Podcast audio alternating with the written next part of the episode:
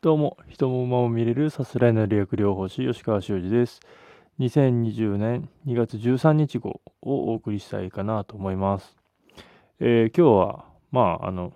この一応チャンネルの名前っていうのが DJ 修司の言いたい放題っていうふうに名前を付けさせていただいているので、まあ、言いたい放題にちょっと、まあ、政治についてちょっと述べたいかなと思います。まあ、今、国会ではいろいろ桜を見る会ですとか、あと何でしたっけ？まあなんかちょっともう今コロナウイルスの話ばっかりで国会のことはまあなかなか取り上げられてなくてまあ先日はまあ予算委員会での安倍首相のやじに関して審議がストップしたみたいな話になってます。まあ安倍内閣長期政権になってかなりおごりというか、まあ、正直もうやる気あるのかないのかっていうところで、質問に対する答えももう適当になってきています。募集と募るが違うみたいなとか、まあ、相手を挑発するような、まあ、不規則発言もそうですけども、もう質問に対する答えになってない。まあ、そもそも桜を見る会の話はもうかなり積んでいて、まあ、本当に捜査機関が本気を出せば、もしかするとまあ、政治資金規正法違反であるとかで立件できるようなレベルなんでしょうけども、もう政権がそういう検察の方の人事権を握ったり、もうすべて言いなりになっているので、どうやら捜査も及ばないような状態になってるかなと。まあこれがもう逆に言えば長期政権の、まあ悪いところが今出てる感じで、誰もその暴走を止められない。そして、それに対する野党も、まあ、私も今38、今年9で、まあ30、まあ物心ついてから一応日本の流れとかは、なんとなく肌で感じては、見てものなんですものなんですけども、まあ、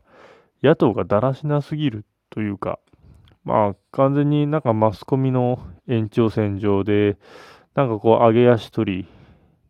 ていう感じ。あとは感情的な物言いで、まあ、相手を罵倒するみたいな感じの、正直、まあ、学級委員会よりひどいなっていうような、その予算委員会のやり取りになってます。昔の野党はもっと理路整然と相手を追及するようなことをやってたような印象がありまして、まあ、それで、まあ政、政権をね、糾弾して追い込んだりとかっていうところもあったんですけど、今はもうその迫力もなく、困困ったら審議拒否とか、まあ、いまあ、いつもの手段かっていうのことばっかりやってます。まあ、この、まあ、桜を見る会の問題に関しては、もう、例えば領収書であるとか、その書類関係を野党が、まあ、向こうに出せというふうに質問するんですけど、その出すわけがないんですね。でそれは野党自体がもうそれを、まあ、捜査機関ではないので、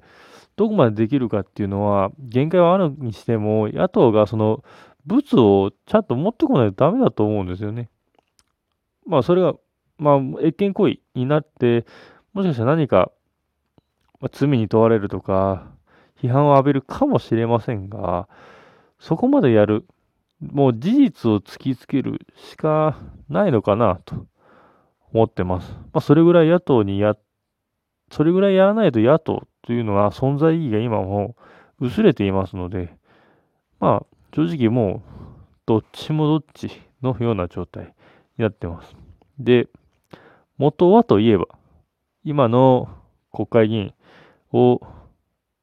まあ、国会に送り込んだ原因というのは、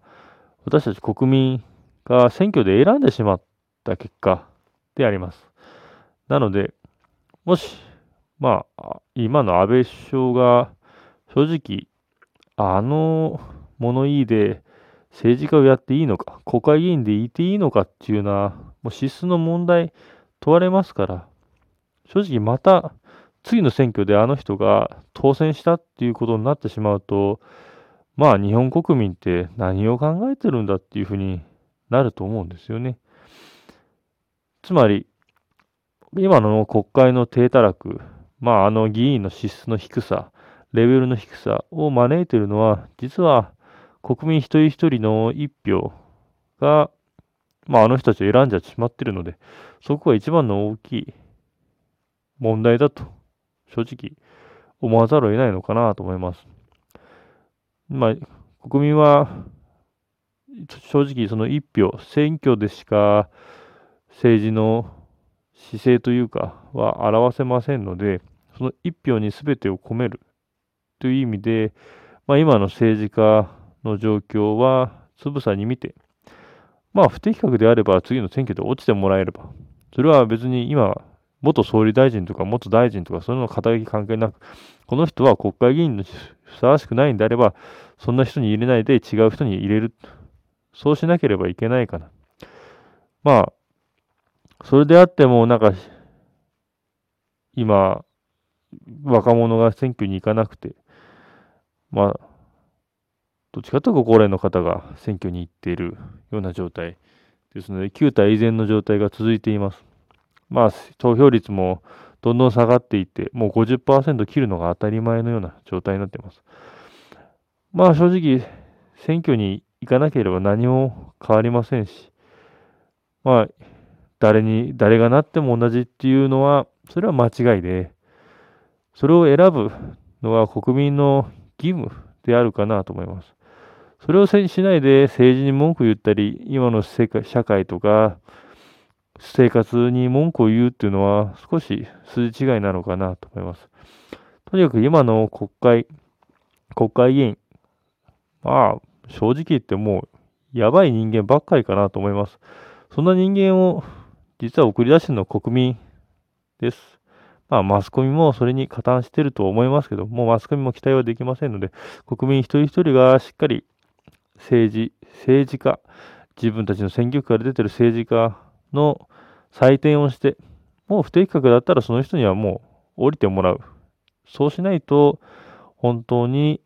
自分たちが望む、自分たちの国民の方を向いた政治家というのは生まれない。野党も与党も正直何も育たないのかなと。与党だって次の選挙に落ちると思ってないんじゃないかなっていうぐらいのあの安倍首相の発言